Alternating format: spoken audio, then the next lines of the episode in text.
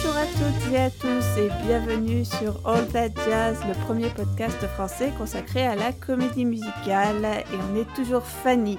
Et Anna. Et bah c'est la rentrée. Vous êtes contents? Très bonne rentrée à toutes et à tous. on se retrouve donc pour une nouvelle saison du podcast.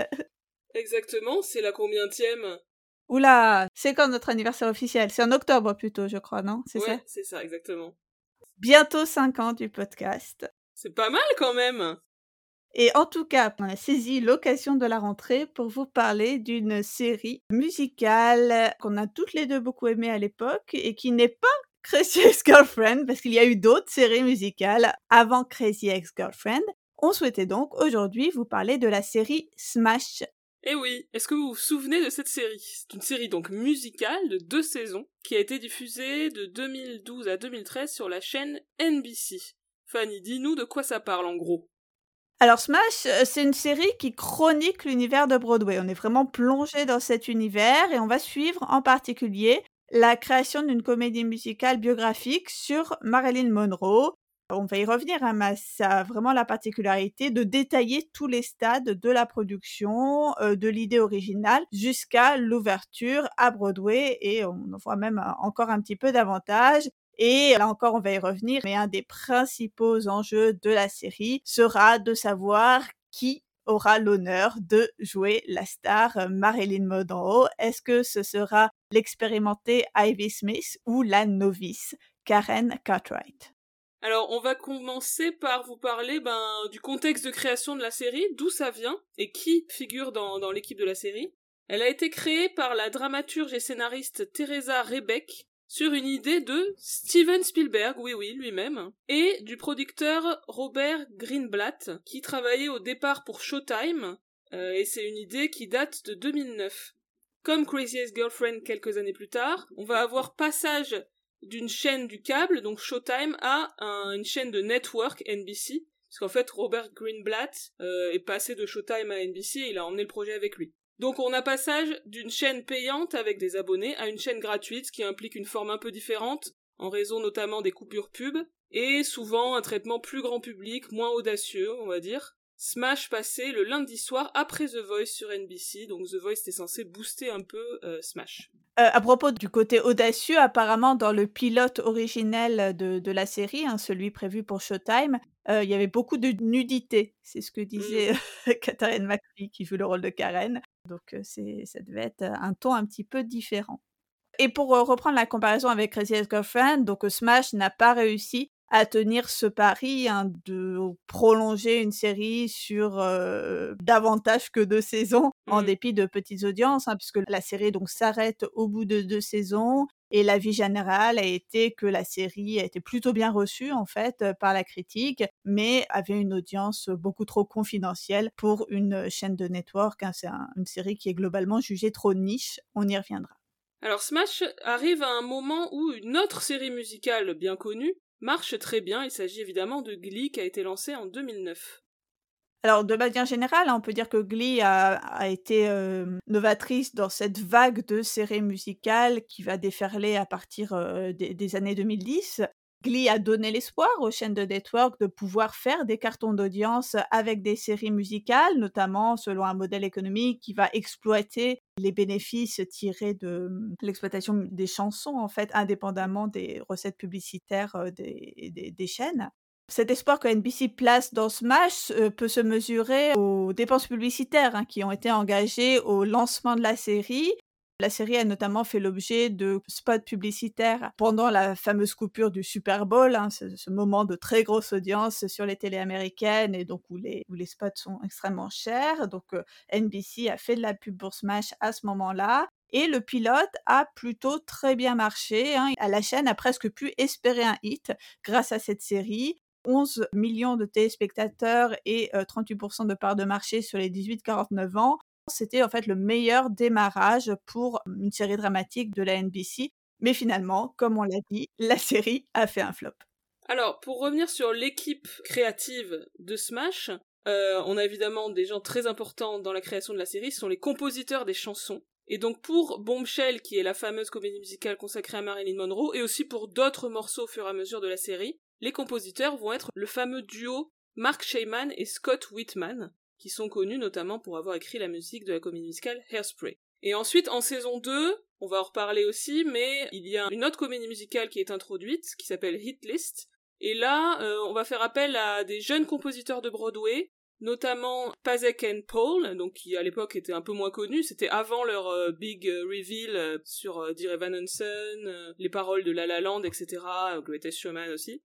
Il y a eu aussi Joe Iconis, qui lui aussi était avant son succès à Broadway avec la comédie musicale Be More Chill, et puis d'autres jeunes compositeurs. Alors, le concept de base, c'était que chaque saison suivrait la production d'une nouvelle comédie musicale, et que si c'était faisable, euh, Steven Spielberg participerait à la production d'une version scénique de la comédie musicale en question.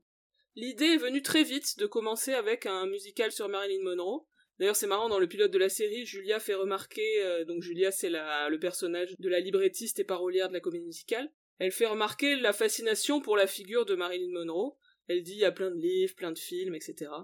Et il y a aussi des comédies musicales. Il le mentionne d'ailleurs dans la série en disant il y a eu des comédies musicales où ils ont essayé de faire des comédies musicales, mais ça a raté. En tout cas, en 1972, il y a eu la comédie musicale euh, Sugar, euh, qui est donc pas directement sur Marilyn Monroe elle-même, mais qui est en fait une adaptation du film euh, de Billy Wilder, Certain Lem Show, le film de 59. Et apparemment, il y aurait aussi une nouvelle adaptation à venir de Certain Lem Show, avec des chansons de Shemane et Whitman, justement, et avec Christian Borle, qui joue aussi dans la série. Donc, on demande à voir. Ouais, ça ouvre en novembre, je crois, et ça a l'air pas mal. Et euh, cette fascination pour Marilyn Monroe, c'est toujours euh, vrai. Hein. Voilà, on a commémoré d'ailleurs les 60 ans de la mort de, Marilyn cet été, et donc on continue de parler d'elle. Et il y a notamment euh, le film Blonde qui va sortir sur Netflix le 28 septembre. Donc voilà, on est vraiment toujours dans un monde où Marilyn Monroe est un objet de fascination. L'adaptation du coup du roman de Joyce Carol Oates? Oui, adaptation relativement libre si j'ai bien compris, mais c'est basé sur ça, ouais. Ok. Alors pour finir sur, on va dire, le contexte de production de la série, à la fin de la saison 1, Teresa Rebeck part. Elle est remplacée par Joshua Safran comme euh, showrunner. Elle était en conflit avec la prod apparemment et aussi avec les autres scénaristes. Bon, on va pas rentrer dans les détails, mais je conseille de lire un article de BuzzFeed qui a été écrit entre les deux saisons, qui s'appelle How Smash Became TV's Biggest Train Wreck, pour avoir plein de détails sur la production chaotique de la saison 1 de Smash. D'ailleurs, même sans savoir tout ça, on voit bien qu'en saison 2, plein de personnages et d'intrigues disparaissent et qu'il y a une volonté claire de renouveler. De manière générale, la série a quelques problèmes d'écriture, on va pas vous le cacher, elle est pas parfaite du tout, mais on l'aime quand même et on a plein de choses à dire. Allô? Ouais. Oui, le chat avait marché sur l'ordinateur. Donc je ne t'entendais plus, mais euh, voilà, tout va bien. On va donc à présent vous parler un petit peu du cast, du cast, abondant, hein, parce que c'est une mmh. série qui est chorale, c'est-à-dire qu'il y a beaucoup de personnages. Donc on va vous, présenter les, membres principaux du cast de Smash. Alors, Debra Messing joue Julia Houston, qui est la librettiste et parolière de la comédie musicale Bombshell. Debra Messing, c'est une actrice qui est principalement connue pour son rôle dans la sitcom à succès Will and Grace, qui a été diffusée de 98 à 2006, puis de 2017 à 2020. Christian Borle joue Tom Levitt, qui est le compositeur donc euh, de Bombshell. Donc Christian Borle, c'est une star de Broadway qui a déjà deux Tony à son actif pour euh, ses rôles de Blackstash euh, dans Peter and the Starcatcher et de Shakespeare dans Something Rotten. Je l'ai vu dans Samson Rotten, il était très bien. Trop bien. il a notamment joué le prince Herbert dans la production originale de Spamelot et Emmett dans la production originale de Legal et Blonde. Donc vraiment un vétéran de Broadway. Dans le rôle de Karen Cartwright, donc la nouvelle venue à Broadway, on a Katharine McPhee. Donc Katharine McPhee, elle a été euh, connue par les téléspectateurs américains pour avoir participé à l'émission de télécrochet American Idol en 2006. Elle a été finaliste, donc c'est pas elle qui a décroché le titre, mais comme souvent, euh, c'est parfois les finalistes plutôt que les vainqueurs qui euh, tirent leur épingle médiatique du jeu. Apparemment, tous les Américains étaient mmh. offusqués que ce ne soit pas elle qui ait gagné. Et c'est ça qui a lancé sa carrière. Elle a joué dans d'autres séries depuis, notamment des séries non musicales. et est notamment apparu dans une vidéo que j'essaie de, de retrouver, mais je pense qu'elle a disparu de l'internet, en tout cas je l'ai pas retrouvée, de soutien à Donald Trump, puisque donc Oui. c'est une fervente républicaine qui a largement financé aussi le Parti républicain. Et c'était un truc genre Women for Trump, elles étaient trois là à Ouais, faire je un- me souviens, ouais. une espèce de danse là, mais j'ai pas réussi à le retrouver. Donc voilà, voilà. Et elle est accessoirement euh, apparemment mariée à un multimilliardaire de 70 ans. c'est tout ce que j'ai à dire sur Catherine McPhee. elle ne m'est plus spécialement sympathique, alors qu'à l'époque, euh, euh, elle, elle m'était plutôt sympathique. Euh, donc dans le rôle d'Ivy Lynn, donc la concurrente de Karen, on a Megan Hilty. Donc euh, le personnage d'Ivy, c'est une actrice de Broadway qui a beaucoup d'expérience, mais qui n'a jamais eu de rôle principal, qui a toujours été cantonnée à l'ensemble. Et Megan Hilty, tout comme Ivy, a une très grosse expérience de Broadway, sauf que elle, dans la vraie vie, si on peut dire, elle a eu l'honneur de jouer un rôle principal et pas des moindres, hein, si je puis dire, puisqu'elle a notamment joué le rôle de Glinda dans Wicked. Elle a même historiquement été la troisième Glinda dans la production originelle, hein, après euh, Kristen Chenoweth et euh, Jennifer Laura Thompson.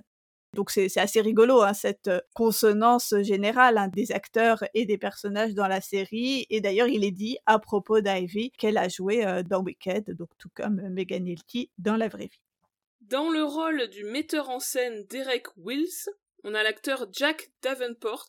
J'aime beaucoup cet acteur britannique que j'avais découvert dans l'éphémère série fantastique Flash Forward en 2009. Je me suis toujours pas remis du fait qu'ils ont annulé cette série. Et je l'ai revu depuis dans The Morning Show. Il jouait le mari de Jennifer Aniston. Alors c'est un acteur qui euh, ne sait ni chanter ni danser, hein, et apparemment ça a été euh, très difficile pour lui de jouer euh, un rôle de chorégraphe, hein, puisque donc Derek dans la série est à la fois metteur en scène et chorégraphe. Euh, il y a notamment une, scène où il doit montrer des pas de mambo, je crois, à Catherine McPhee. Et apparemment, pour, l'acteur, c'était très compliqué parce qu'il n'avait aucune idée de ce qu'il devait faire. Et il dit, euh, après ça, ils m'ont plus jamais écrit de, de scène de danse.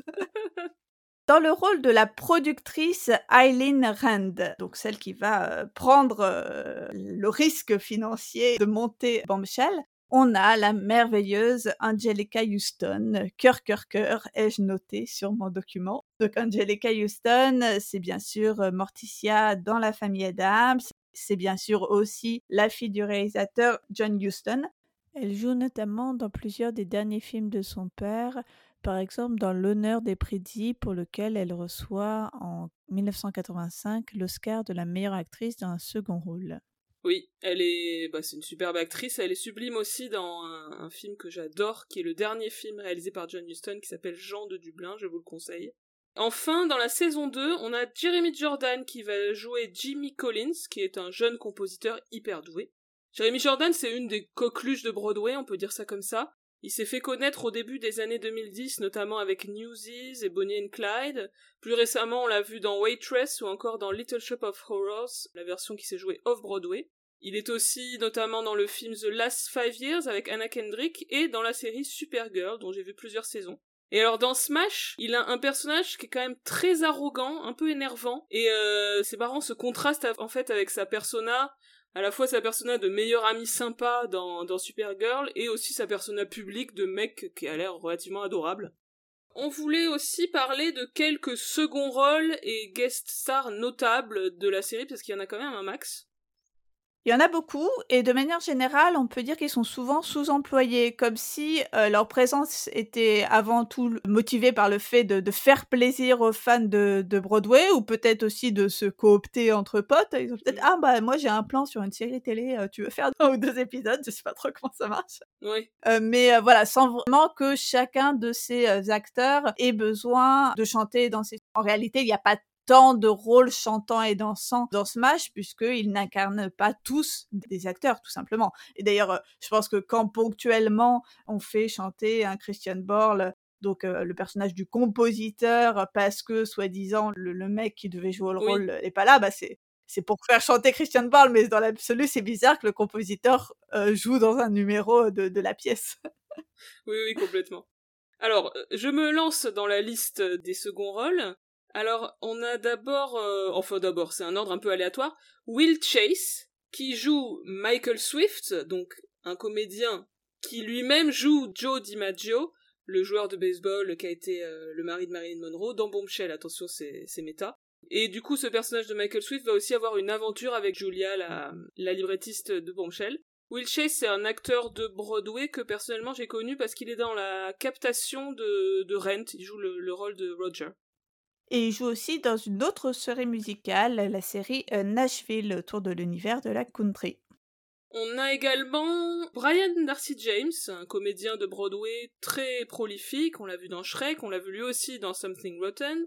Il fait aussi l'officer Krupke dans le West Side Story de Spielberg. Alors lui, il joue le mari de Julia et les scénaristes ne savent visiblement pas trop quoi en faire. Il chante à peine et on s'en débarrasse après la saison 1. Toujours très frustrant, comme dans le West Story, euh, de le voir, mais on ne met pas du tout à l'honneur ses, talents de chanteur et danseur. Oui, c'est vrai. Euh, Leslie Odom Jr. joue le rôle de Sam, qui est un des danseurs de l'ensemble. Alors Leslie Odom Jr., il est connu notamment pour avoir incarné Aaron Burr dans le cast original de Hamilton. Lui aussi, il est un peu sous-utilisé, même si en saison 2, il commence à avoir euh, une ou deux chansons pour lui. Dans le genre sous-utilisé, il y a Anne Arada aussi, oui, elle, euh, donc qui a été euh, la créatrice du rôle de Chris Massive dans euh, la production originale de Avenue Q. Ici, elle joue l'assistante à la mise en scène, mais elle ne chante absolument pas. C'est presque impossible de se douter que c'est une star de Broadway, elle aussi. et là encore, c'est la même chose dans Schmigadoon, parce qu'elle apparaît aussi dans, dans la série Schmigadoon.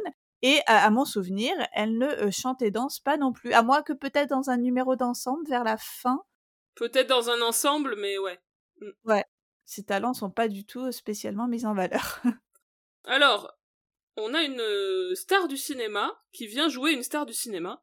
C'est Uma Thurman. En fait, elle incarne Rebecca Duval, qui est une euh, actrice qui vient jouer dans Bombshell, puisque l'équipe créative de Bombshell estime qu'il faut prendre une plus grande star pour euh, porter le show. C'est un personnage qui est pas mal, qui aurait pu être mieux écrit, je trouve.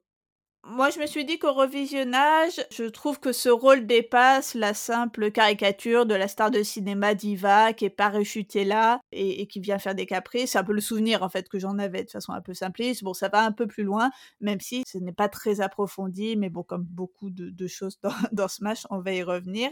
Euh, je me disais aussi que le fait de caster Uma Thurman dans un rôle de, star de, cinéma qui se toque à un moment donné de sa carrière, de faire de la comédie musicale, bon bah c'est assez consonant aussi avec la vraie vie d'Uma Thurman qui a pareillement joué dans la comédie musicale, euh, enfin le film de la comédie musicale Les Producteurs, alors que personnellement moi je ne savais pas trop euh, qu'elle chantait et ou dansait avant de la voir dans cette comédie musicale. Oui c'est vrai. J'aime bien dans le l'épisode 10, en fait, son arrivée dans la série, euh, parce qu'on nous annonce une star, mais euh, la série joue avec le suspense, c'est-à-dire on nous annonce Rebecca Duval, mais la série nous dit euh, il va y avoir une star qui va arriver quoi. Et donc on, retarde l'arrivée du Matterman pendant tout l'épisode 10, ça, m'a fait rire. À l'inverse, une énorme star de Broadway qui apparaît dans la série, c'est Bernadette Peters, qui joue la mère d'Ivy. Donc c'est un rôle proche d'elle-même puisque c'est une légende de Broadway. D'ailleurs, la première fois qu'on la voit, elle chante euh, Gypsy, euh, Everything's Coming Up Roses. Donc on est vraiment sur euh, là aussi une correspondance entre le personnage et l'actrice qui l'incarne, même si je ne pense pas que Bernadette Peters soit horrible avec ses enfants comme, comme dans Smash, mais voilà. à la même époque, enfin plus exactement l'année d'après, enfin l'année qui suit la deuxième saison de Smash, elle sera aussi dans Mozart in, the Jungle, qui était donc une série, euh, aussi une série backstage sur l'univers de, la musique classique euh, et d'un orchestre philharmonique. Donc euh, un petit peu comme si à l'époque, elle s'était toquée de, faire de la télé et d'apparaître dans toutes les séries backstage. et on l'a vu plus récemment dans Zoe's Extraordinary Playlist, où elle jouait la copine de la mère de Zoé. Oui, c'est vrai. Donc elle est dans toutes les séries musicales. Oui, Sauf Crazy Ex-Girlfriend. Ouais, elle a kiffé faire de la télé, Bernadette. Ou alors elle a une maison à payer, je sais pas. Ouf, je pense que ça va pour elle. je me suis dit, vraie question. Est-ce que les stars de Broadway, je pense pas que tu, tu sois milliardaire, même en étant star de Broadway, en fait. Est-ce que le spectacle vivant, ça rapporte aux États-Unis? Milliardaire, non, mais quand t'es quelqu'un euh, sur lequel un show peut se monter, par exemple, avec ton nom ou des trucs comme ça, je pense que tu te débrouilles dans la vie. Je dis pas qu'elle est. Euh, oui, je pense que ça va, tu vois, mais c'est pas, ça a rien à voir avec les stars du cinéma, je pense. Oui, je crois que t'as raison. Alors dans la saison 2, on a Jesse L. Martin qui joue le producteur de Hitlist. Et euh, Jesse L. Martin, c'est un des membres du cast original de Rent. Tout comme les Daphne Rubin Vega, qui elle joue euh, l'attachée de presse de Bombshell dans la saison 2. Toujours dans la saison 2, on a Krista Rodriguez, qui est super, moi j'aime bien cette actrice. Dommage que l'écriture de son personnage soit pas top. Elle joue euh, une des membres euh, du cast de Hitlist, qui joue le personnage de la diva. Alors Krista Rodriguez, on, l'a vu en Liza Minnelli dans la série pas top top de Ryan Murphy, Alston, mais elle, elle était très bien. Mm. Et elle joue, je viens de voir ça, Cendrillon dans le revival d'Into the Woods qui vient d'ouvrir à Broadway. Autre euh, guest star, et on a Nick Jonas, qui joue un rôle euh, proche de lui-même, hein, celui d'un ancien enfant star qui a commencé à Broadway et qui ensuite est devenu une méga star de la chanson super riche. Dans le genre apparition furtive, on a Norbert Leo Butz, qui est l'acteur qui a créé le rôle de Fierro dans Wicked, qui lui incarne le comédien de la pièce Heaven on Earth dans l'épisode 9 euh, de la saison 1.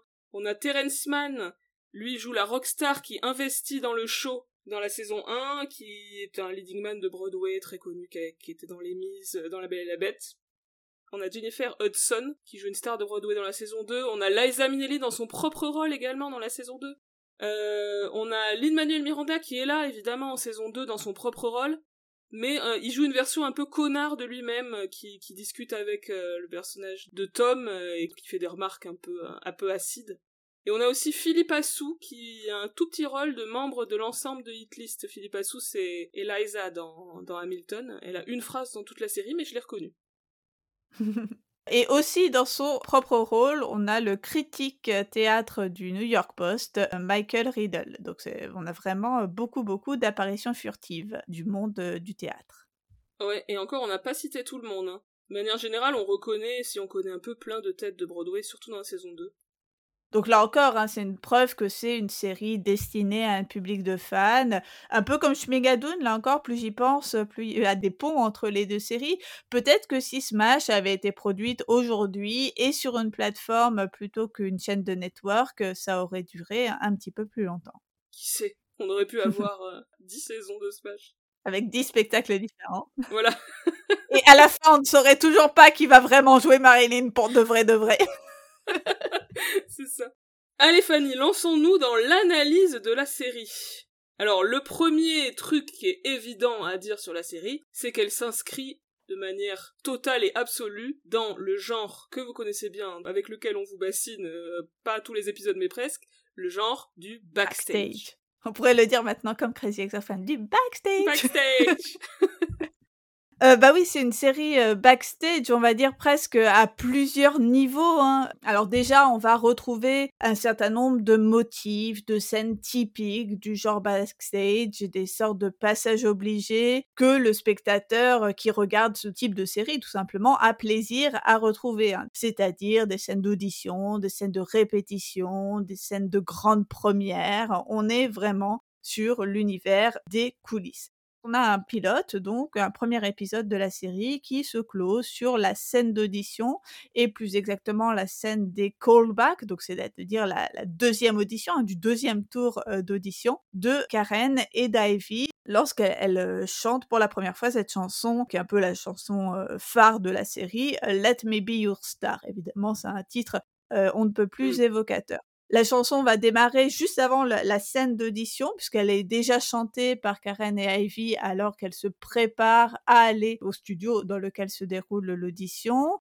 Et on a un montage alterné hein, qui nous les montre l'une après l'autre, mais aussi qui nous montre les différents membres du jury qui euh, se préparent à se rendre à cette audition. Karen et Ivy, elles vont alterner les couplets puis les phrases, donc on a une alternance qui est de plus en plus rapide et un montage également de plus en plus rapide qui suit cette alternance vocale qui est destinée bien sûr à nous indiquer qu'elles sont presque interchangeables. Elles se rejoignent toutes les deux dans un mmh. même plan devant le, théâtre où se déroule l'audition et ensuite pendant leur audition on continue ce montage alterné des deux femmes en train de chanter avec des plans vraiment similaires en termes de cadrage, en termes de mouvement. On les voit toutes les deux dans des travelling circulaires, toutes les deux dans des plans pieds, des plans moyens puis des gros plans. donc on a vraiment cette idée dès le pilote que les deux actrices sont en compétition parce qu'elles sont musicalement et visuellement interchangeables. Mais tout ça, ça montre bien que c'est le choix entre ces deux, deux actrices qui est un choix cornélien inextricable et qui va motiver encore une fois tout l'arc narratif de la saison 1. Donc je trouvais que c'était intéressant parce que ce passage nous montre dès le tout début de la série en quoi c'est vraiment une série musicale, à savoir une série dans laquelle les enjeux narratifs vont être retranscrits de mmh. façon assez fine en musique et en danse. On a d'ailleurs la même idée d'interchangeabilité à la toute fin de la saison, à l'épisode 15, avec le numéro, moi, que j'ai appelé ça le Wolf Number, là je me rappelle plus exactement du titre du numéro, mais tu sais le numéro où il mime. I never met a wolf who didn't love to howl. voilà. C'est un numéro que plutôt dans la saison, Ivy avait chanté, mais que dans, ce dernier épisode, Karen répète avant la grande première de Boston. Et en fait, on a un montage entre Karen en train de répéter et le souvenir d'Ivy de sa performance passée. Alors Smash utilise aussi bah, tous les ressorts narratifs typiques du backstage, comme notamment le classique renversement avec la star qui finalement ne peut pas monter sur scène au dernier moment et qui doit être remplacée. C'est ce qui se passe évidemment dans le dernier épisode de la saison 1. C'est même un trope si éculé que Eileen elle-même, donc le personnage dans la série, dit à un journaliste, bon bien sûr c'est pour euh, faire bonne figure, hein, mais que c'est une grand old theater story, hein, que c'est un truc vieux comme le monde dans le monde du théâtre. Euh, on trouve aussi ce, même genre de trope lorsque, euh, quasiment au même moment, l'interprète qui devait jouer Joe DiMaggio s'en va brusquement parce qu'il va faire une série télé et que donc Michael Swift, hein, le premier interprète qui jouait DiMaggio à l'origine, doit être rappelé en catastrophe. Bon, il y a toujours cette idée de reprendre un rôle au pied levé sans aucune préparation pour sauver le spectacle. Et de façon plus générale, on a l'utilisation ben, d'un certain nombre de thématiques récurrentes du genre backstage. Beaucoup d'entre eux qu'on retrouve depuis l'époque de la comédie musicale hollywoodienne classique, hein, donc on est dans quelque chose, même un type de backstage vraiment très très classique, si on peut dire. Et pour commencer, on a la rivalité entre les deux stars féminines. Donc cette rivalité entre Ivy et Karen, cette recherche de la meilleure Marilyn, c'est vraiment ce qui sous-tend tout l'arc de la saison 1, du premier au dernier épisode, et au fil de la saison, les configurations entre qui est star, qui est dans l'ensemble, ça ne cesse de se recomposer. Et ouais, ça, joue sans arrêt sur ça, euh, notamment au dernier épisode de la saison 1 où on a un suspense sur qui va être la remplaçante euh, du coup de Rebecca qui s'en va. Et donc on a un retour en arrière de 12 heures, un flashback, pour euh, vraiment faire mariner le téléspectateur euh, avant de lui révéler qui va incarner Marilyn. D'ailleurs, au tout début de l'épisode, c'est filmé du point de vue de cette interprète de Marilyn, puisqu'elle se dirige vers la scène et on voit tous les euh, autres personnages lui souhaiter bonne chance, enfin lui dire break a leg avant qu'elle monte sur scène. Mais au début de l'épisode, on ne sait pas encore qui c'est et donc on maintient le suspense pendant pratiquement tout l'épisode, hein, parce que si quelques minutes plus tard, euh, on désigne d'abord Karen, il y a encore un rebondissement dans l'épisode qui euh, suggère que peut-être finalement ça va être Ivy.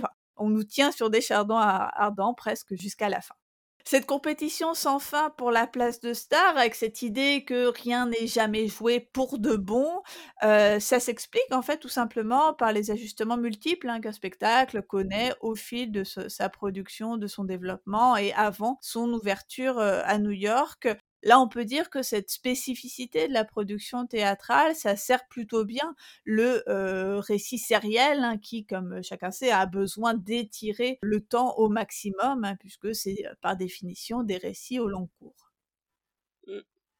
Ça me fait penser, on pourrait par exemple faire une série sur toute la saga de Funny Girl à Broadway, avec Binnie Feldstein remplacée par Léa Michel, machin, tous les trucs behind the scenes, là. Ouais, je pense qu'il y a matière à un bon drama là. c'est ça. Cette rivalité entre deux femmes, c'est aussi évidemment une rivalité entre deux types féminins. Donc on va avoir Ivy qui est la blonde expérimentée sexy versus Karen qui est la brune débutante, un peu la girl next door ingénue, euh, redneck. Donc on a vraiment un parallèle très fort avec euh, les, deux interprètes euh, des, personnages. Ouais, on exploite à fond leurs personnages respectifs avec cette idée aussi que les spectateurs savent qui est chacune des deux actrices.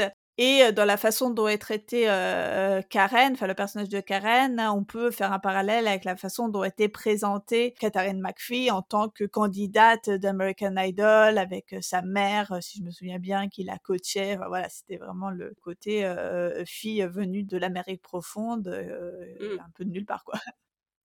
Ouais, et la série a, complètement exploité cette histoire de rivalité pour le côté qui marche toujours un peu, c'est-à-dire je suis team truc, je suis team machin, alors moi personnellement j'étais team Ivy quand je regardais la série, hein. j'étais pour que ce soit Ivy qui incarne Marilyn. Bah moi aussi j'étais team Ivy et soyons clairs c'est un peu la seule team possible même si bon comme le personnage on, le dira est un peu antipathique parfois tu te dis bon est-ce que je dois vraiment euh, être dans son camp?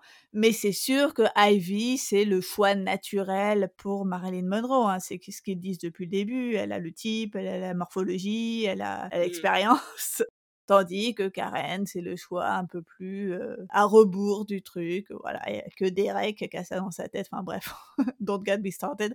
On va, on va en parler. Ouais.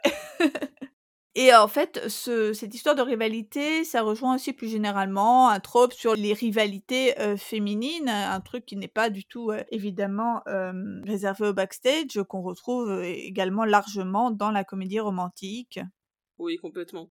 Donc là, bon, dans le cadre du backstage, ça s'incarne bah, à travers bah, les crasses que les femmes concurrentes sur un même rôle vont se faire. Et il faut bien dire que c'est quand même plus Ivy qui fait des crasses à Karen que l'inverse. Elle est quand même super méchante, même après avoir obtenu le rôle dans la saison 1.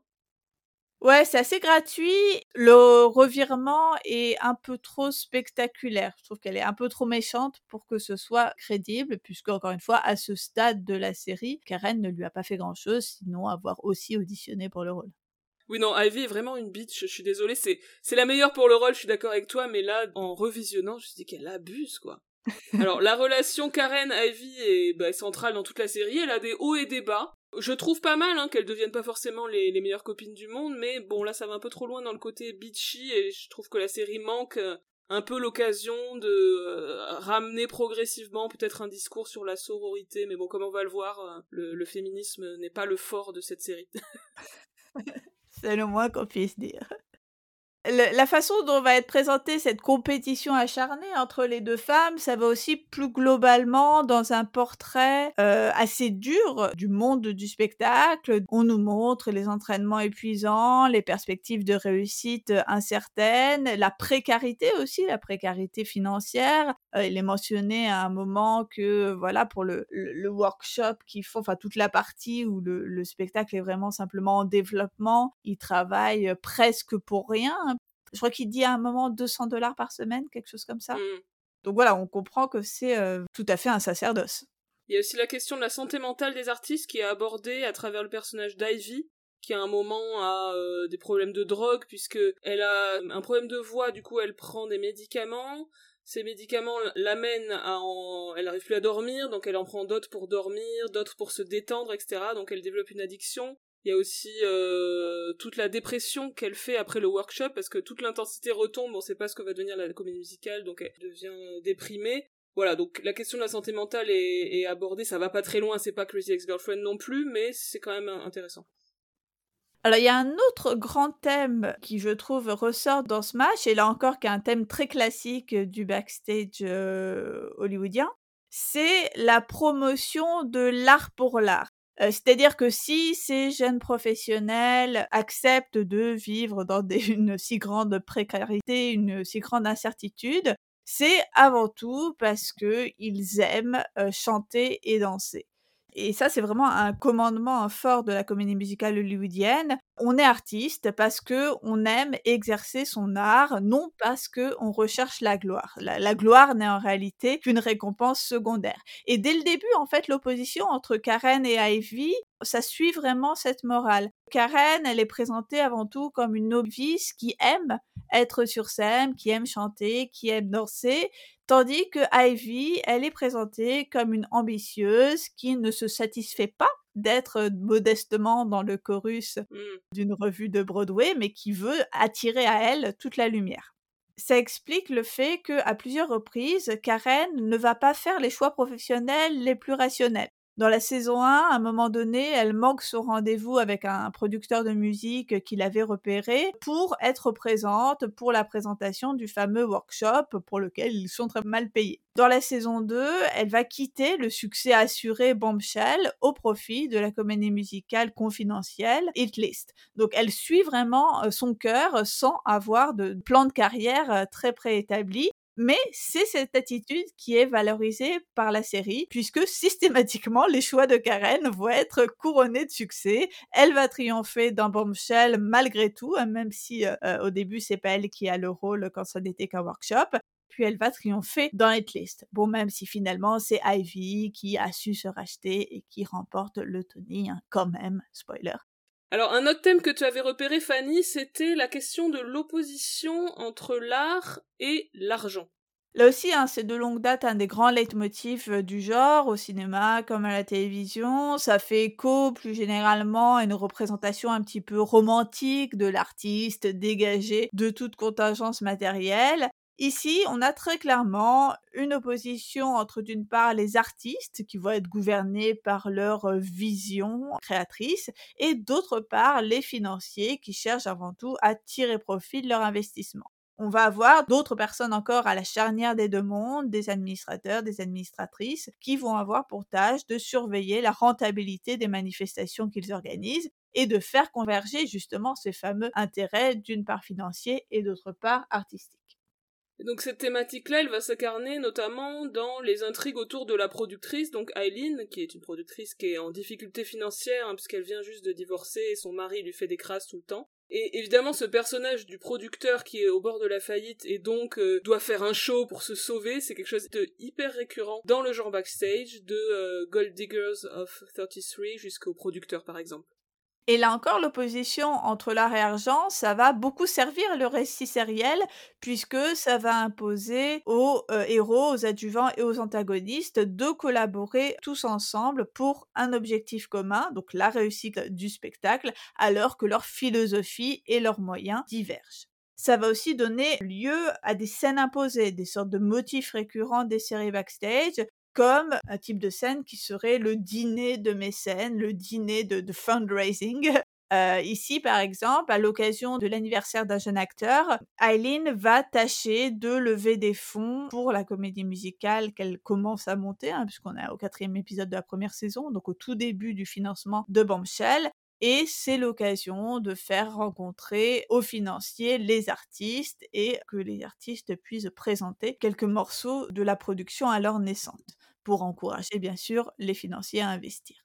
Il y a aussi toute la dimension médiatique, les rapports avec la presse, avec les critiques, ça c'est surtout en saison 2, avec notamment l'épisode où Ivy fait de la promo à la télé, avec euh, le personnage de l'attaché de presse qui va discuter de stratégie promotionnelle avec l'équipe avec aussi donc le personnage du critique euh, du New York Times qui va avoir une relation avec Eileen, mais cette relation finalement ne peut pas se concrétiser puisque il va faire une critique euh, pas dithyrambique de Bombshell, enfin voilà, il y, a, toute cette dimension médiatique aussi qui est abordée, on a vraiment de l'idée euh, originale jusqu'à la promotion, tous les aspects de la création d'une œuvre qui sont abordés.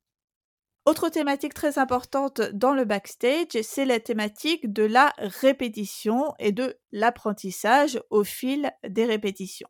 Dans le genre backstage, la répétition est au, est au centre.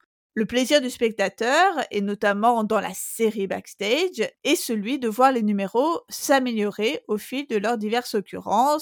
On avait déjà parlé d'Angly, euh, des multiples reprises de la chanson Don't Stop Believing. Oui, c'est vrai que là, le, motif de la reprise, dont on a parlé plein de fois parce qu'il est propre à la comédie musicale, il est vraiment surutilisé euh, de par euh, son incarnation dans le genre backstage. Oui, puisque c'est comme si c'était poussé à son paroxysme, puisqu'ici on a plein de fois les mêmes chansons, mais à différents stades de leur développement. Donc on va avoir une sorte de tissage euh, récurrent des correspondances entre différentes versions des mêmes numéros. Et, notamment de correspondance entre les versions work in progress et les versions finales. C'est un procédé qu'utilise beaucoup Smash, notamment au moment des numéros euh, musicaux de Bombshell, sous la forme d'un flash-forward imaginaire. Oui, on a ça dans de nombreux numéros de Bombshell avec un montage parallèle entre la répétition du numéro et des sortes de visions de ce que ça va donner plus tard sur scène en termes de costumes, de décors, de lumière, etc. On a ça en fait dès le pilote pour le numéro, le premier numéro d'ensemble en réalité de la série, c'est un numéro autour du, baseball qui s'appelle euh, The National Pastime, qui est le numéro qui est en fait monté par Derek à l'occasion de son audition, si on peut dire, pour être metteur en scène. Le numéro va débuter donc dans le cadre réaliste du studio, mais va ponctuellement basculer euh, sur une scène de théâtre imaginaire où les acteurs performent en costume. Et au fil du numéro, on va être de moins en moins dans l'univers du studio, mais de plus en plus dans cette scène imaginaire, comme si finalement cette version finale imaginaire avait supplanté l'univers diégétique du studio dans lequel se déroule l'audition. C'est des basculements qui vont être d'autant plus saisissants qu'ils sont souvent euh, effectués en plein milieu d'un mouvement. On a un moment qui m'avait assez marqué euh, où on a Ivy qui commence à faire le geste de lancer un baiser pendant qu'elle est en studio et le, baiser va être finalement lancé sur scène. Donc on, est, on mélange mmh. vraiment de façon très très forte ces deux univers alors à quoi ça sert ce type de procédé? Bah, Ça sert bien sûr à redonner un peu de, spectaculaire à quelque chose qui ne le serait peut-être pas assez, à savoir une scène de répétition mais aussi à montrer aux spectateurs comme aux spectateurs diégétiques, euh, c'est-à-dire aux spectateurs présents à l'écran de cette performance, que le spectacle a beaucoup de potentiel. Une fois qu'on a fait cet effort d'imagination, qui est d'ailleurs demandé aux personnes à qui assistent à l'audition, eh bien, ça peut donner quelque chose de très très bien. Enfin, euh, cette comparaison des différentes mises en scène et interprétations d'un même numéro au cours de la série, ça permet aussi de mettre en spectacle l'écoulement du temps euh, sériel. On a par exemple The 20th Century Fox Mambo, qui est d'abord présenté par Karen lors de son deuxième tour d'audition, dans le deuxième épisode, puis repris par Ivy au cours de la production de Bombshell d'abord uniquement au chant, puis lors d'une présentation de la pièce au format atelier, donc ça dans le quatrième épisode, et qui est encore repris une dernière fois par Karen au dernier épisode, donc au quinzième épisode de la saison 1. Donc on a multiples versions d'un même numéro avec différents stades de mise en scène et différents interprètes ça permet avant tout aux spectateurs d'apprécier la progression de la mise en œuvre du spectacle et aussi d'apprécier l'amélioration des chanteuses qui maîtrisent de mieux en mieux le rôle. On retrouve aussi, euh, parmi les, les, trucs un peu classiques du backstage, le principe de la version défaillante. On avait déjà parlé à propos de Glee, euh, tu sais, dans Glee euh, de la première saison, on a plusieurs fois ces mauvaises versions de Don't mmh. Stop Believing pour montrer que finalement il y a que le Glee Club qui chante bien Don't Stop Believing. Bah ici on a la même chose avec euh, la chanson phare euh, Let Me Be Your Star qui est donc chantée par la fameuse Rebecca DeVol, hein, la fameuse star incarnée par Uma Thurman à l'épisode 11 mais elle est extrêmement mal chantée. Enfin, on voit tout de suite que, que Rebecca n'est pas du tout chanteuse. Et si je puis dire, on comprend à ce moment-là que ça va pas le faire. Enfin, je trouve que c'est un peu un pacte implicite avec le spectateur. Euh, bon, on se doute qu'il là pendant plusieurs épisodes, ils vont essayer de contourner le problème, de faire en sorte qu'elle ait pas tant à chanter que ça. Mais euh, pour moi, c'est un peu comme si c'était euh, quelque chose de, de, tacite entendu avec le spectateur du backstage, à savoir que si elle ne peut pas réussir à chanter la chanson phare de la série, une chanson qu'on a déjà entendue à plusieurs reprises à ce stade-là de la série, bah c'est sûr que c'est pas elle qui aura le rôle et qu'il reviendra à quelqu'un d'autre. Autre signe d'ailleurs qu'elle n'est pas du tout faite pour faire de la comédie musicale, euh, le personnage glisse un commentaire qui est euh, bah, je voudrais plus de théâtre et moins de chant et de danse. Genre que tout ce singing and dancing, ça ne sert à rien. Non, sérieux meuf, comment tu peux être à ce point contre les l'éthos de la comédie musicale donc là aussi, pour moi, c'était un indice évident du fait qu'elle ne ferait pas long feu. Oui, oui, elle est présentée comme étant clairement pas une actrice de comédie musicale authentique, quoi. C'est une star de ciné, et euh, selon la série, c'est pas la même chose. elle comprend pas, elle comprend juste pas ce que c'est la comédie musicale malgré toute sa bonne volonté. Et son départ à la fin a lieu, bah, justement par rapport à ce que tu disais, c'est-à-dire elle craque, elle est pas à l'auteur de l'enjeu, de l'effort supplémentaire que demande le fait d'être un artiste de comédie musicale, c'est-à-dire d'être la fameuse euh, triple threat, etc. Enfin, elle est pas à la hauteur, quoi. Et, d'ailleurs, elle, abandonne, hein. même s'il y a toute histoire d'empoisonnement, un petit peu too much. c'est dit qu'elle ne veut plus le faire parce qu'elle se sent pas à la hauteur. Et ça nous amène aussi à un autre euh, enjeu traditionnel du backstage, c'est le fait que dans une comédie musicale et lorsqu'on monte un spectacle, chacun est à sa place. Chacun doit avoir une conscience précise du rôle qu'il doit tenir.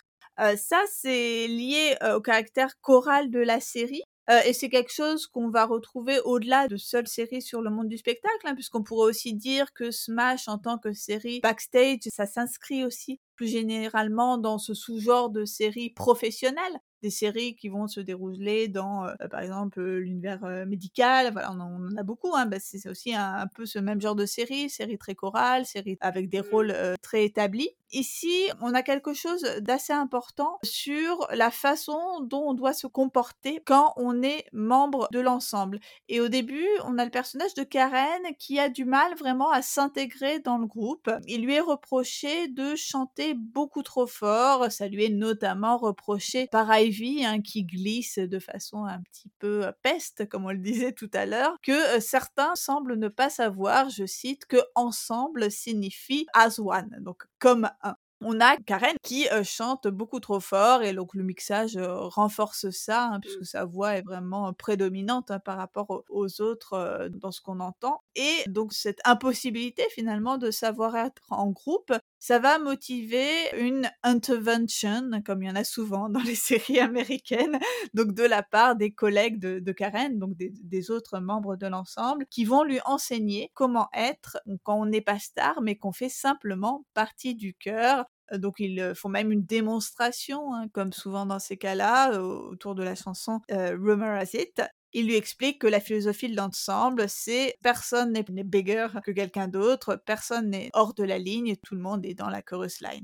Oui, du coup, euh, Karen apprend euh, à, rentrer dans l'ensemble, on va dire, dans le fil de cet épisode, et en même temps, j'ai l'impression que toutes ces scènes-là montrent que Karen, euh, si elle ne parvient pas à s'intégrer à l'ensemble, c'est aussi parce qu'elle n'est pas faite pour ça, parce que c'est une star et que donc forcément, elle sort du lot. Oui, parce que ça rejoint directement l'autre thème phare du backstage, qui est la tension entre la star et l'ensemble. C'est source de multiples rebondissements dans la série, puisqu'on a ce statut exceptionnel de la star qui fait qu'elle est souvent enviée, souvent jalousée, mmh. mais que en même temps, c'est son talent exceptionnel et singulier qui fait la réussite du spectacle et donc la réussite du groupe on doit aussi avoir une star qui a le bon comportement et notamment une star qui ne cherche pas à écraser les autres. Hein. C'est aussi ce qui est condamné dans ce comportement de diva exagéré qu'a Ivy au, tout début de la saison 1. Donc on a vraiment ces deux aspects, un groupe qui sait soutenir sa star, mais aussi une star qui est à la fois exceptionnelle mais modeste, Mmh. Ça me fait vraiment penser à tout ce qu'on a dans les Backyard Musical avec Judy Garland et Mickey Rooney. on a toujours Judy qui s'efface au profit d'une star beaucoup plus glamour, mais finalement qui va être la véritable star puisque elle saura à la fois être exceptionnelle et finalement c'est elle qui aura le rôle, hein, c'est comme Karen, c'est elle qui saura être à la fois exceptionnelle mais en même temps modeste. Alors, autre figure récurrente du backstage présente dans Smash, c'est la figure du metteur en scène tyrannique. Et là encore, on peut dire que ça s'inscrit plus généralement dans le cadre de la série professionnelle, que ça rejoint la figure tout simplement du chef tyrannique. Ici, euh, ce chef tyrannique, c'est Derek, donc le metteur en scène, qui est absolument euh, imbitable, qui a mauvais caractère, qui est agressif, qui est, comme le dit Tom dans la série, terrible human being. Hein, c'est tout, simplement. il est vraiment mauvais de bout en bout. Il dénigre régulièrement les danseurs. Il les oblige à répéter jusqu'à l'épuisement. On a des abus de pouvoir qui sont fréquemment à caractère sexuel. On va y revenir, hein, parce que dès le premier épisode, on a des règles qui suggèrent à Karen de, coucher avec lui, tout simplement, pour lui prouver toute la sensualité dont peut faire preuve Marilyn. Ce qui est très problématique dans, la série, hein, c'est que ces abus de pouvoir ne sont pas clairement condamnés, alors même que les artistes qui vont en être victimes se plaignent dans la diégèse. Ça aurait même plutôt tendance, et c'est ça qui me semble vraiment très grave, à donner aux auteurs de ces violences une charge presque charismatique, puisque dès le début, lorsque le nom de Derek est évoqué pour la première fois, c'est évoqué à la fois il est génial, mais c'est un connard, avec cette idée que ça va de pair et que peut-être que c'est parce que c'est un connard qu'il est génial. oui, oui. Parfois, on a l'impression que les comportements abusifs de ce metteur en scène sont justifiés, sinon excusés, au nom de l'art la série n'est parfois pas même sans suggérer que c'est en étant ainsi rudoyés que les artistes donnent le meilleur d'eux-mêmes. Ça me fait penser d'ailleurs à certaines choses qui se passent actuellement dans le milieu de la comédie musicale en France. On a vraiment exactement cette même justification. Et on a un truc qui m'a beaucoup exaspéré, et là même à la, revoyure, on a tout un truc autour de la vision. J'en parlais tout à l'heure parce que vraiment ça m'a horripilé ces espèces de flash, euh, notamment dans le dernier épisode de la première saison, hein, où Derek voit des apparitions en fait de Karen en Marilyn et il le dit même à Ivy à un moment, je lui ai donné le rôle parce que je la vois. Je la vois dans ma tête. Enfin, franchement, je trouve que ce dialogue est particulièrement bête. Donc voilà, t'as vraiment tout un truc autour de du génie, du génie charismatique, du mec absolument imbitable, mais mais voilà, ça excuse tout. On est d'accord. Il y a quand même un truc intéressant, c'est que du coup dans la saison 2, Tom, qui est donc le compositeur, euh, reprend le rôle de metteur en scène sur Bombshell, puisque Derek part euh, travailler sur Hitlist, et il va incarner une figure moins tyrannique, ce qui ne va pas non plus sans problème, il n'est pas toujours sûr de lui, il cherche trop à être ami avec le comédien, il y a toute une thématique dans l'épisode 10 de la saison 2 où il est triste parce que Ivy n'est plus aussi proche de lui qu'avant, à un moment, il donne sur un coup de tête un rôle à, Sam, le personnage du danseur dont il est amoureux, et il n'ose pas lui dire que finalement il pourra pas lui donner. Il y a une réflexion sur la séparation entre travail et vie privée, sur l'idée que les amitiés et les amours empêchent parfois un environnement de travail sain et qu'il faut pouvoir séparer les deux, ce que ne font quasiment jamais les personnages de la série. Effectivement. Dans l'épisode 5 de la saison 2, il y a le numéro Public Relations qui montre Tom qui se projette lui-même dans différents personnages à l'intérieur du numéro musical lorsqu'il essaie d'en imaginer la mise en scène. D'ailleurs, c'est une mise en scène assez chouette à l'ancienne, mais plutôt improbable puisqu'on a un plan zénital à la Busby Berkeley là sur les danseurs en cercle, mais qui est très joli. J'adore ce numéro, je crois que c'est clairement un de mes préférés. ouais, c'est très bien, mais je pense que l'idée, c'est que, contrairement à Derek qui a un espèce de recul, lui, il est davantage à l'intérieur, et c'est pour ça qu'il peut s'imaginer à l'intérieur du numéro qu'il essaie de mettre en scène. Ça rejoint un peu ce que je disais tout à l'heure, puisque c'est pas sans suggérer que pour être un bon chef, il faut savoir se placer au-dessus de la mêlée, quitte à belayer tout le monde. Mais au final, la série ne va pas vraiment trancher entre ces deux visions du metteur en scène, même si Derek est tout de même présenté comme plus visionnaire, plus audacieux que Tom. Il me semble que Tom, il est quand même un peu présenté comme un tâcheron. Genre, il le fait naturellement parce qu'il est dans le milieu et il connaît les trucs, mais c'est jamais motivé comme euh, il est incroyable euh, en, termes de mise en scène. Bah, il est, il pas présenté comme un génie de la mise en scène, mais il est quand même valorisé comme metteur en scène à plusieurs reprises, mais effectivement, on n'est pas sur le même registre. Ceci dit, lors des Tony Awards dans l'épisode final, il n'est jamais dit lequel des deux a gagné le Tony du meilleur metteur en scène, ou peut-être qu'en fait c'est ni l'un ni l'autre qui l'a gagné, mais c'est pas précisé, donc il y a peut-être un truc où la série ne prend pas finalement parti entre les deux personnages. Et alors on avait encore quelques trucs problématiques qu'on avait euh, repérés dans la série, et notamment encore à propos du personnage de Derek. Oui, bah, là c'est vraiment là qu'on voit que la série, à mon avis, aurait été faite différemment si elle avait été produite quelques années plus tard. En gros, si elle avait été tournée après l'affaire euh, Weinstein, après MeToo. Parce que avec ce personnage donc euh, de Derek qui est présenté comme un womanizer alors qu'en fait c'est des histoires de harcèlement, enfin je trouve que c'est vraiment très problématique. À la fin de la saison 1, il y a une fausse accusation de harcèlement envers lui puisque Rebecca dit qu'il l'a harcelé pour euh, justifier qu'elle s'en aille du show, alors qu'en fait ils ont couché ensemble de manière consensuelle, mais mais c'est une bitch alors elle dit qu'il l'a agressé quoi. Et, en plus, c'est ce personnage qui disparaît à ce moment-là, et donc ne peut jamais s'expliquer sur son accusation, et tout le monde soutient Derek sans se poser de questions, déjà ça m'a énervé, Et saison 2, euh, c'est vraiment encore pire. On a l'apparition de personnage d'une jeune comédienne qui euh, vient le voir à l'épisode 2 de la saison 2, qui essaie de lui faire comprendre que son comportement n'est pas ok, mais c'est traité comme une blague. Parce que Derek, en fait, il est torturé par, euh, non pas par le fait qu'il a harcelé des femmes, mais par le, la question, est-ce que les femmes couchent uniquement avec moi pour avoir des rôles? Il est jamais envisagé de le, de le virer. Et en plus, ce personnage de, jeune comédienne, donc qui s'appelle Daisy, revient plus tard pour dire pardon de l'avoir accusée pour faire avancer sa carrière, mais après, elle lui fait du chantage pour obtenir un rôle sur Hitlist, et le traitement de ce personnage, présenté clairement comme, comme une bitch arriviste, est vraiment, je trouve, euh, abusé. Et en plus, finalement, Derek, euh, dans les derniers épisodes de la saison 2, a une sorte d'arc de rédemption, puisqu'il avoue son comportement répréhensible, il se rend compte qu'il y a un problème, mais bon, il euh, y a un truc où toute l'empathie va vers lui dans cette histoire, tandis que le personnage de Daisy est méchamment puni dans le dernier épisode, genre elle est, elle est chartée.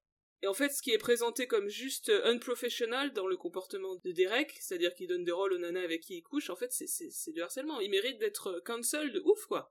Et pas du tout. Ouais, c'était une autre époque, hein. oui, c'est ça.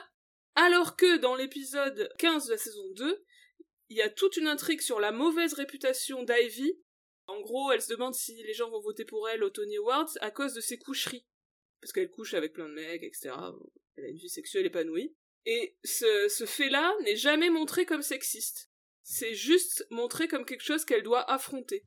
Même si, bon, la série, il n'y a pas non plus de slut-shaming dans le scénario, mais c'est pas du tout dénoncé comme étant quelque chose de sexiste. Il y a vraiment des choses un peu, un peu problématiques. Voilà, il fallait le dire on ne laisse rien passer, même à ces séries qu'on sait pas forcément au top, mais qu'on aime quand même. On signale tout ce qui ne va pas. On est comme ça, impitoyable.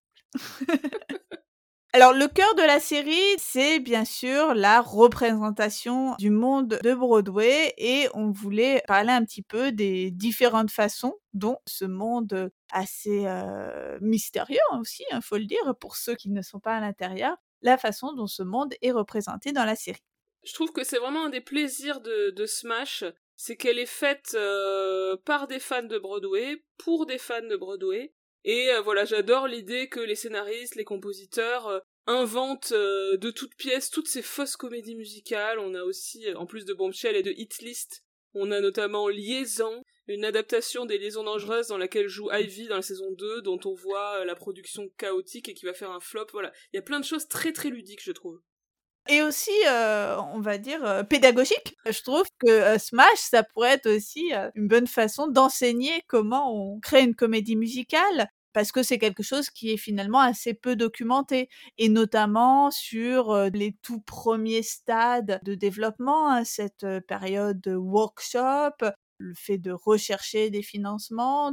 c'est vraiment très, très riche d'enseignements. J'ai moi-même appris beaucoup de choses, bon, même si je sais qu'encore une fois, ça n'est pas une représentation tout à fait documentaire hein, du, monde de Broadway. On nous montre des choses qu'on voit assez clairement nulle part ailleurs. Et la série, de manière générale, va commenter avec plus ou moins de recul, mais évidemment, puisque c'est une série créée par des gens de Broadway, donc ils peuvent pas avoir le recul absolu, mais ils vont quand même avoir des petites pointes sur les travers de ce milieu. Ça commence dès le tout début, j'ai remarqué une réplique de Julia qui dit des revivals et des films. Pourquoi plus personne ne fait de comédie musicale originale? Ça m'a fait rire parce que c'est encore quelque chose qu'on dit aujourd'hui. Moi aussi, ça m'a fait ça m'a fait réagir. Et je trouve ça d'autant plus savoureux venant d'une série télé qui va peut-être faire l'objet d'une version scénique. oui, c'est vrai. Mais de manière générale, j'aime bien, comme tu disais, toutes les scènes sur la conception des pièces, l'équipe qui réfléchit à la structure, à la mise en scène, au casting, euh, les comédiens qui répètent. Il y a plusieurs scènes assez intéressantes avec les débats entre les auteurs, le metteur en scène, la prod, sur le ton du show, sur son point de vue, sur les chansons, quelles chansons on va couper par exemple. Et aussi où on va placer les chansons. Euh, d'ailleurs, je me suis demandé dans quelle mesure c'était euh, réaliste euh, le fait qu'ils composent toutes les chansons, presque. Enfin, tu vois, ils ont avant tout des idées de numéros et après ils écrivent une histoire autour. À un moment, il y a un personnage d'ailleurs qui fait le commentaire que ça peut pas juste être une succession de numéros. Moi, j'aurais bêtement pensé que tu écrivais ton histoire et que tu disais donc là, il me faut un numéro, là, il me faut un numéro, là, il me faut un numéro. Et là, ils ont d'abord fait les chansons Et même Let Me Be Your Star, au début, ils savent plus où le placer. Euh, euh, ils avaient envisagé d'en faire forcément la grande chanson qui clôture l'acte 1. Et à un moment donné, Julia a dit ah bah non, c'est peut-être la chanson d'ouverture finalement. Enfin, il y a des choses très intéressantes, je trouve. Quand on est devant un produit fini, on se dit ah bah c'est pensé depuis le début que c'était par exemple la chanson d'ouverture ou la chanson de le big finish de l'acte 1 et en fait peut-être pas forcément. Bref, je me suis demandé dans quelle mesure c'était réaliste. Bon, je pense que, comme tu dis, la plupart du temps, c'est quand même d'abord on écrit une trame. Je dis pas qu'on écrit le livret en entier, mais on écrit une trame. Et ensuite, on identifie les endroits qui nécessitent une chanson, et ensuite on écrit les chansons. Alors là, j'imagine que comme dans le contexte de la série, on a besoin qu'il y ait des chansons tout de suite pour avoir des numéros musicaux. Du coup, c'est vrai qu'on a l'impression qu'ils ont écrit toutes les chansons et qu'après Julia fait mais merde, mon livret. Parce que il y a toute une bonne partie de la saison 2 notamment, c'est Julia qui dit mais merde, en fait mon livret il est nul, faut que je le retravaille. Si t'avais réfléchi en avance, peut-être que ça aurait plus un sens ton truc. oui, c'est ça, mais je pense que c'est lié au fait qu'ils ont besoin, enfin la série a besoin d'avoir des numéros, donc du coup on a l'impression qu'ils ont tout écrit euh, en, en termes de chansons hyper vite. Bref, on voit quand même à quel point c'est dur de créer une œuvre. Je peux en témoigner. Et je trouve qu'il y a un côté assez euh, ludique, comme je disais, parce qu'on peut avoir son propre avis en tant que, téléspectateur. Qu'est-ce qu'on aurait fait, nous? Moi, personnellement, ça, me parle vachement. En plus, il y a tout un discours sur les script doctors, qui sont nommés mm. euh, dramaturgues dans le contexte du théâtre. Comme c'est mon métier, hein, parce que parmi mes nombreux métiers, je suis consultante en scénario, j'étais assez attentive au traitement de cette question-là. Au début, j'ai cru que le fameux dramaturg qui est embauché pour aider à l'écriture de Bombshell se représentait comme un connard hein, qui veut euh, s'approprier l'œuvre. Alors ça joue un peu là-dessus, mais finalement son apport est reconnu et d'ailleurs Julia devient elle-même dramaturg sur Hitlist en saison 2. Et aussi dans la saison 1, il y a ce moment où Derek et Eileen vont avoir l'idée de demander à d'autres compositeurs de composer une chanson autour de Marilyn pour tester autre chose, une autre approche, un autre style. Bon alors dans la série, euh, c'est fait par les personnages de façon absolument ignoble, hein, puisqu'ils le cachent à Tom et Julia, ils font ça en, secret, voilà. Mais euh, finalement, en revoyant ce passage, ça m'est pas apparu comme une pratique aussi honteuse que ça. Je pense que c'est des choses qui se font, hein, de tester un peu autre chose. Ça m'a pas paru aussi euh, scandaleux que veut nous le faire croire la série. Oui, c'est le numéro qui s'appelle Touch Me. Je trouve aussi que c'est intéressant, encore une fois, ça montre le processus créatif, comment les artistes cherchent dans des directions parfois opposées quand ils se sentent un peu coincés dans la création. Effectivement, bon, le numéro électro-sexy proposé par Derek pour moderniser Marilyn Monroe est un peu ridicule, mais je suis d'accord que c'est intéressant. Et dans la saison 2, donc, comme on l'a déjà expliqué, pour se diversifier, Smash va présenter le développement d'une autre comédie musicale, une comédie musicale plus moderne, plus rock, qui s'appelle donc Hit List, on l'a dit, et qui fait référence aux comédies musicales rock des années 90 et 2000, et en particulier à Rent. Et ça va introduire évidemment un contrepoint au côté très classique de Bombshell, c'est d'ailleurs euh, dit plusieurs fois euh, dans la série avec cette idée que Bombshell, c'est euh, le succès commercial assuré, euh, versus Hitlist, le truc un peu plus edgy et un peu plus audacieux d'un point de vue artistique. Moi, je suis très clairement restée euh, team classique bombshell depuis le début, mais bon, c'est parce que le sujet et le style me parlent beaucoup plus et que j'aime pas trop les comédies musicales rock. Bouhouhou. Moi, j'aime bien Hitlist quand même. Et on, reste sur la même idée avec notamment le, travail sur le livret de Hitlist qui est pas bon au début, hein, c'est dit, euh, ils font une lecture et tous les comédiens qui sont à la lecture euh, disent que le, livret n'est pas bon, donc il y a tout un travail sur ça, il y a tous les questionnements de mise en scène de Derek, le développement d'un personnage, la diva, qui au début est, on va dire, un petit rôle et qui prend de l'importance, euh, le changement d'interprète de ce personnage, etc. Alors pour pouvoir euh, faire en sorte que la série culmine avec les Tony Awards où Bombshell et Hitlist vont s'affronter, tout va beaucoup plus vite dans la saison 2, c'est-à-dire que euh, Hitlist est monté super vite, je trouve ça moyennement crédible. Mais bon, c'est des nécessités de narration, on va dire. Autre euh, élément, c'est la mort du personnage de Kyle, donc qui est le librettiste de Hitlist, qui est joué par Andy Mientus. Donc il va mourir subitement. Et on a toute une histoire autour de ça, bien évidemment avec euh, l'hommage des fans de Hitlist. Ensuite, le soir de sa mort, les interprètes vont faire une sorte de version concert du spectacle pour lui rendre hommage, etc. Tout ça, ce sont évidemment des références directes à Rent. et au décès de Jonathan Larson qui est mort euh, le matin de la première représentation off-Broadway de Rent. J'ai toujours trouvé que cet ultime rebondissement euh, faisait virer la série dans le mélo un peu gratuit, mais bon, comme ce sont des choses qui sont, sont produites dans la réalité, soit. oui, mais c'est vrai que c'est un peu tout bête, je suis d'accord. Et peut-être pas de très très bon goût par rapport à Jonathan Larson, mais bon. Oui, accessoirement. Je trouve que la série pour continuer sur la manière dont ça parle des artistes de Broadway, que la série fait exister les personnages secondaires, euh, membres de l'ensemble, pas trop mal.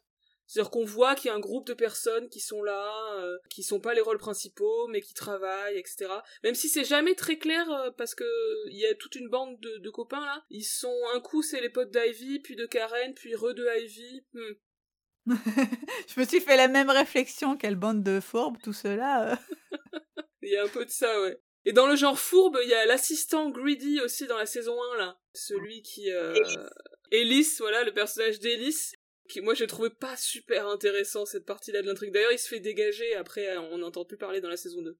Moi, j'aime bien ce personnage de méchant caricaturalement insupportable, tellement que c'en est Kemp.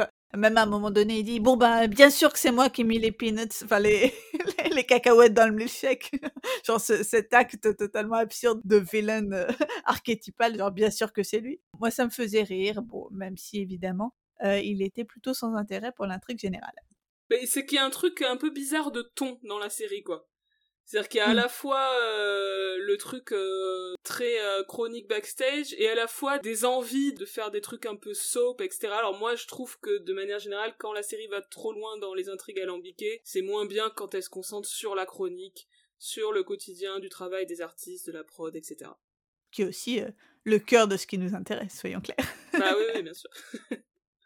Et donc justement, une grande partie du plaisir de Smash, tient aux multiples numéros musicaux qui sont montés au fil, euh, au fil de la série, hein, avec euh, ce rythme assez important hein, d'une euh, nouvelle chanson originale par semaine. Le, le, cast de la série indiquait que c'était la première fois que c'était fait à la télévision. Là encore, on se cale un peu sur le modèle de Glee, hein, qui toutes les semaines proposait des nouvelles chansons euh, à la vente avant la diffusion de l'épisode. Sauf qu'ici, bien sûr, on n'est pas dans le cas de reprise, mais de chansons expressément composées pour la série. évidemment, plus tard, euh, Crazy Ex-Girlfriend nous gâtera avec des 2, 3, 4 chansons nouvelles par épisode. Mais bon, c'est une autre époque. Là, en fait, sur Smash, on est euh, entre les deux, quoi. C'est-à-dire qu'on a un mélange de chansons originales, donc des différents shows fictionnels dont on a parlé, et de covers de chansons diverses euh, en termes de style, d'époque, etc. On a un répertoire fourre-tout proche de celui de Glee, on va dire. Et ça, je trouve que ça fait partie des aspects pas forcément les plus réussis de la série, je trouve rarement les reprises de chansons pop intéressantes, en gros, dans, dans la série. Si tu me demandes mes numéros préférés de Smash, c'est toutes des chansons originales écrites pour la série, quoi. C'est hmm. pas les, les, les, reprises qui sont généralement juste un personnage qui chante sur scène, pas très bien intégré au récit. Très peu de numéros de reprises font comédie musicale vraiment, font avancer l'histoire. Au mieux, ça peut refléter vaguement le ressenti des personnages. Moi aussi, je trouve que ça apporte vraiment rien. D'ailleurs, pour tout avouer, j'avais totalement oublié avant de le revoir, qui avait aussi des covers dans Smash. Euh, je trouve que c'est généralement pas très bien intégré. Euh, ils se mettent un peu à chanter euh, Out of Nowhere, hein, comme c'est souvent reproché à la comédie musicale. Ici, je trouve que c'est assez vrai. Et le côté fourre-tout du répertoire pop, je trouve que ça rend ces incursions contemporaines presque déroutantes dans le fil de la série, très backstage, surtout aussi dans la saison 1, de par le sujet de la comédie musicale qui est montée, plutôt d'un style rétro. Donc je trouve que ces incursions pop font vraiment étranges. Mmh, je suis d'accord. De temps en temps, il y a des tentatives de faire quelque chose, d'intégrer davantage le numéro, avec par exemple l'idée que euh, les numéros vont se passer dans la tête des personnages, comme euh, le moment euh, Bollywood avec le, le, petit ami qui est d'origine indienne, le petit ami de Karen. Bon, c'est légèrement cliché. Euh, la chanson aussi euh, Would I Lie to You dans l'épisode 2 de la saison 2 avec toutes les femmes qui dansent autour de Derek. Mais bon, c'est pas forcément mieux. Donc clairement, selon moi, le mieux c'est les numéros issus de Bombshell, de Hitlist et les autres numéros inventés pour la série quoi. Oui, carrément, je suis complètement d'accord. Il y avait quelques chansons en particulier dont on voulait vous parler. Oui, alors on en a déjà parlé, mais je voulais rapidement refaire un point Let Me Be Your Star, hein, qui est la chanson qu'on entend dès le début, qui est un peu l'hymne du personnage de Marilyn, mais aussi l'hymne de ces deux interprètes, qui veulent euh, devenir des stars, bien sûr. En fait, ça introduit dès le début l'idée que euh, on a les chansons, et notamment les ballades de Marilyn, qui vont aussi servir à exprimer les sentiments des interprètes de Marilyn, pas seulement du personnage Marilyn à mm. l'intérieur de Bombshell.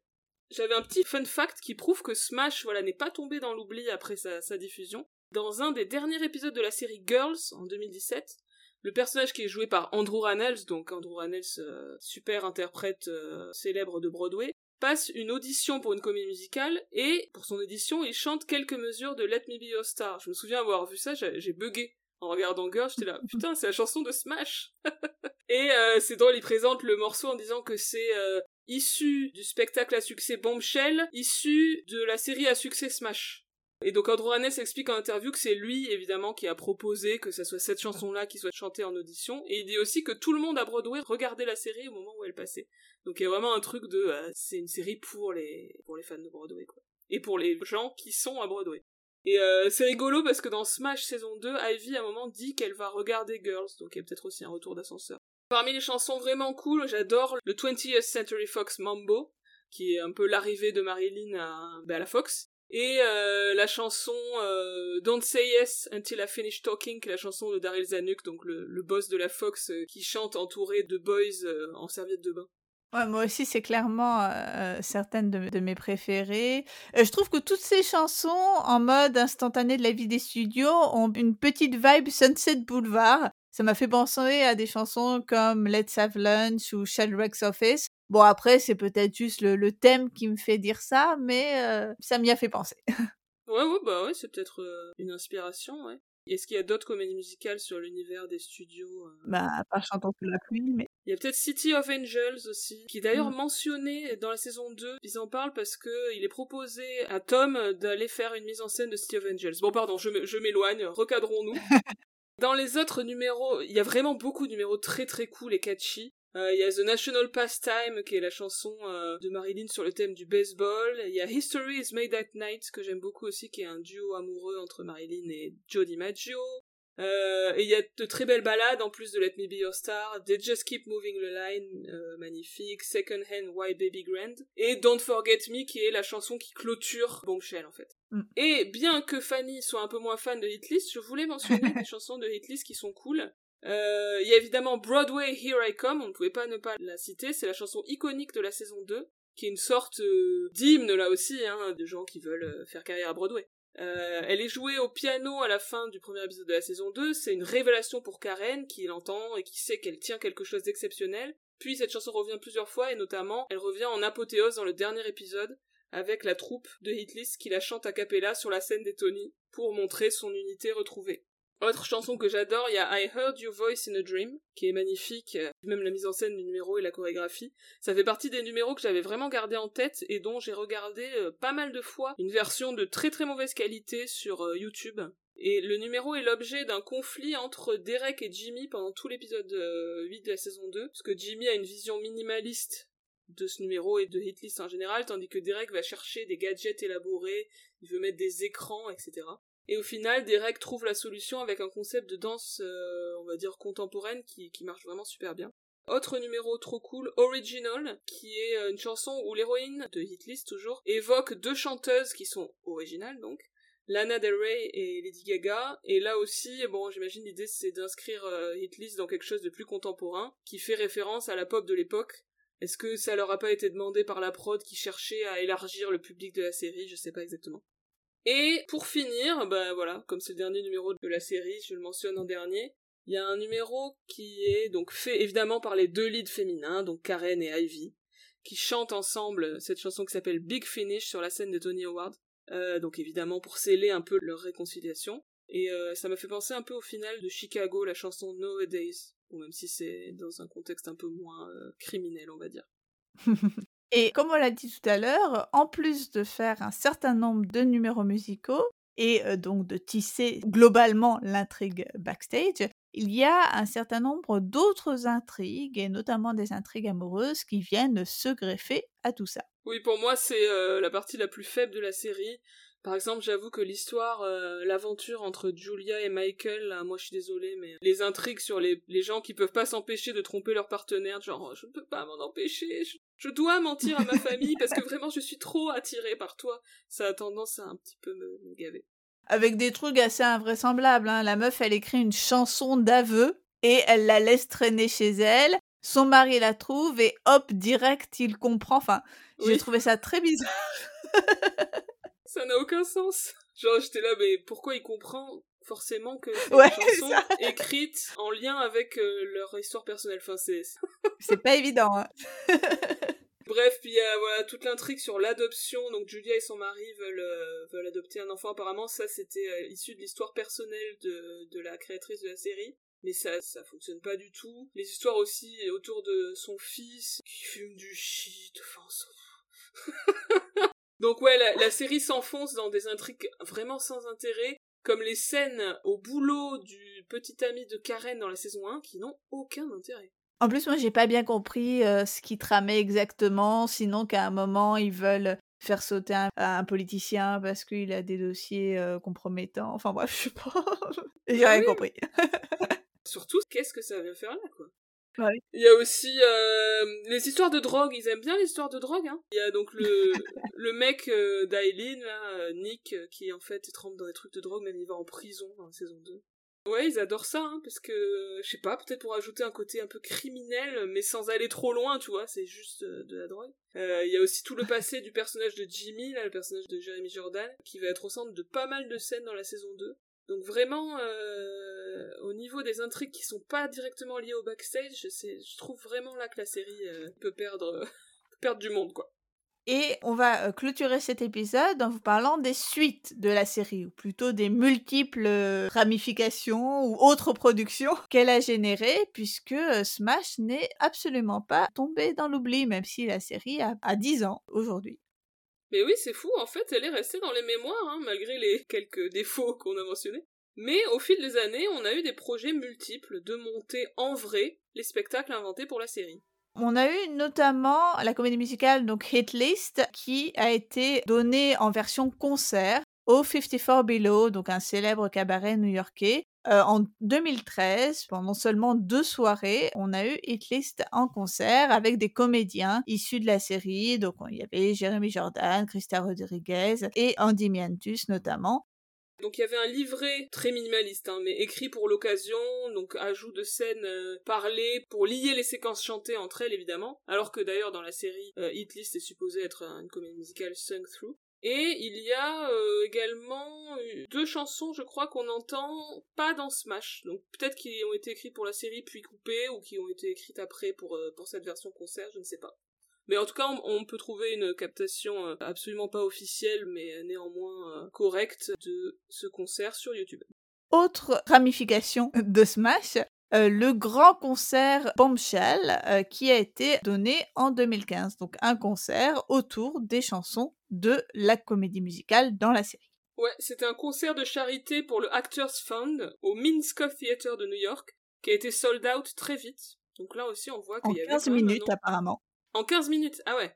Oui, oui, donc ça montre qu'il y a quand même un, engouement qui est resté même après la fin de la série. Toutes les chansons de Bombshell donc sont, sont interprétées dans ce concert, avec beaucoup de numéros évidemment par Megan Nitti et Catherine McPhee, mais aussi par Jeremy Jordan, alors que dans la série il a absolument rien à voir avec Bombshell, par Christian Borle, et par certains oubliés de la série qui ont le droit de chanter cette fois-ci, Brian Darcy James, Anne Arada, il y a aussi un numéro de Leslie Odom Jr. Il n'y a pas de narration, hein. en gros les chansons sont dans l'ordre de l'histoire de la pièce telle qu'elle est présentée dans la série, mais il n'y a pas d'histoire et euh, les chansons sont entrecoupées par des citations du journal de Marilyn Monroe lues par Debra Messing et par d'autres. On peut le trouver en ligne. Il a été mis sur YouTube pendant le premier confinement en 2020 et euh, la captation qui n'avait pas donc été diffusée jusque-là est agrémentée de témoignages en mode Zoom, en distanciel, par les membres du cast de la série.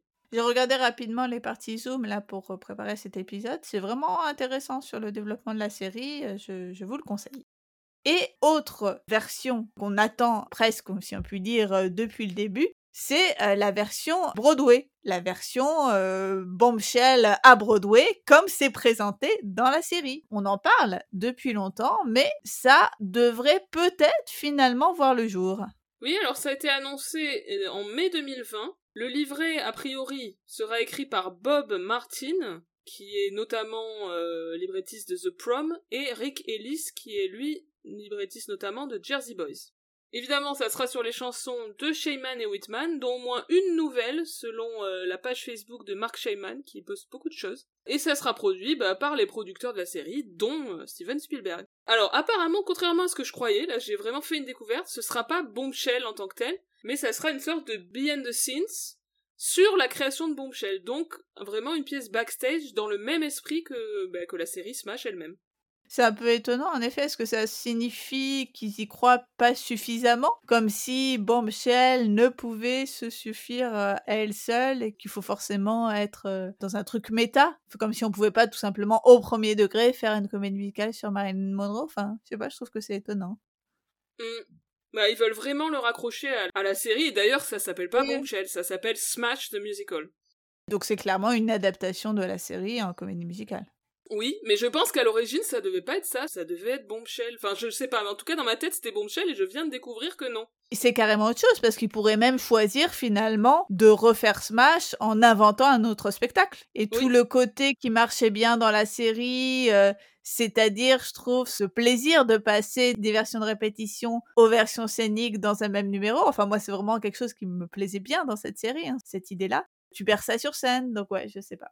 Ouais, ouais, non, mais je suis d'accord, moi aussi, ça, ça m'a questionné. Écoute, euh, je suis quand même curieuse de voir, hein, j'avoue. Une lecture a eu lieu en mai 2022 avec euh, plein d'interprètes, mais notamment Megan Nitti et Katharine McPhee. Et euh, un workshop devait avoir lieu cet été. Bon, il n'y a, pas particulièrement de nouvelles, mais ça a l'air d'avancer quand même.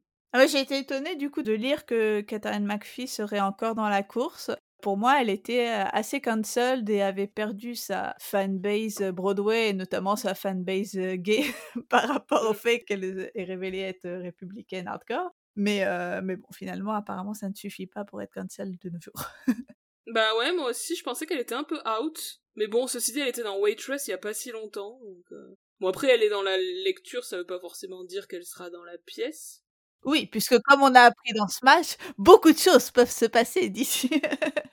Exactement. Donc wait and see pour euh, cette version scénique de la série Smash dont on a parlé pendant extrêmement longtemps.